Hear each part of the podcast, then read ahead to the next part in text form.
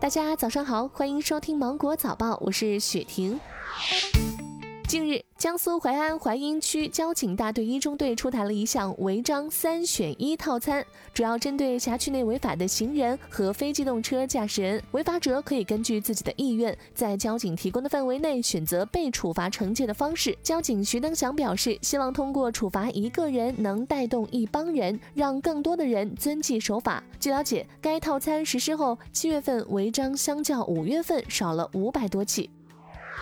因为业务发展需要，张某将公司的洗车、惊喜美容业务承包给了李某。后双方在合作中出现矛盾，为了泄愤，李某相继在自己朋友圈发布了对张某涉及侮辱性、诽谤性的语言，其中一条还贴出了张某的照片。张某发现后，认为李某的行为有损其名誉和人格尊严，遂于今年的一月十三号将其起诉至法院，要求他删除发布的侵犯名誉信息，并在朋友圈公开赔礼道歉，并赔偿精神损。害抚慰金一万元。近日，法院经审理，判决李某以不屏蔽任何人的方式公开发布微信朋友圈，向张某赔礼道歉，消除影响，恢复名誉。发布的道歉内容至少保留十天。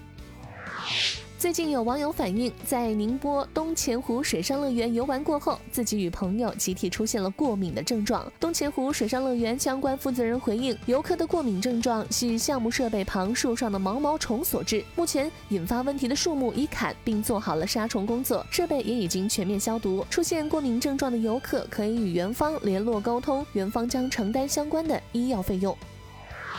淘宝造物节公布了一项黑科技——淘宝意念购，宣布正式进军脑机接口领域。据了解，淘宝已经申请了脑机接口相关技术专利，未来可以帮助大脑意念控制来实现人机交互。脑机接口技术可以帮助残障人士控制假肢，也可以购买任意技能、虚拟女友和现实商品等。近日，二十六岁的四川大学计算机学院博士刘大一恒入选华为天才少年计划，毕业起薪两百万元。面对华为开出的顶级 offer，刘大一恒回应称，看中的不是薪资，而是华为对基础技术的重视和人才培养制度。他说自己毕业后将加入华为核心研发团队云语音语义创新 Lab，希望将来能成为这个领域的专家。近日，科考团队第十次深入羌塘保护区腹地，拍摄到了一个超大的迁徙藏羚羊队伍，前后绵延近五到六公里，数量估计在六万只以上。这是目前科考队拍摄到的最大藏羚羊迁徙种群。保护这些雪域精灵，保护野生动物，请拒绝野生动物制品。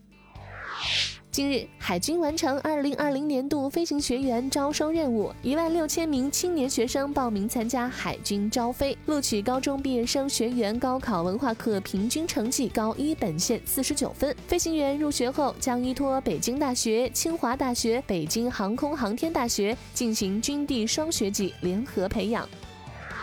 八月二号，一辆白色轿车在贵州仁怀市内道路行驶，车顶竟然坐着两名男子。仁怀市公安局交巡警大队通过巡查发现，立即将该车拦停。坐车顶男子表示，因为天气太热，一时高兴就爬到车顶吹风了。交巡警大队对驾驶员处以记两分、罚款两百元的处罚，对两位坐上天窗的乘车人员处以口头警告，并处五十元罚款。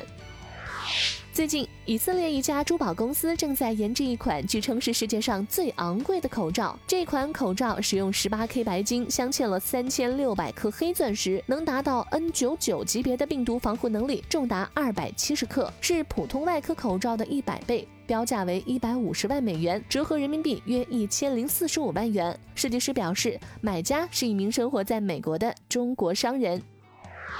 好了。今天的新闻就到这里，我是精英九五电台的雪婷，祝你度过美好的一天，拜拜。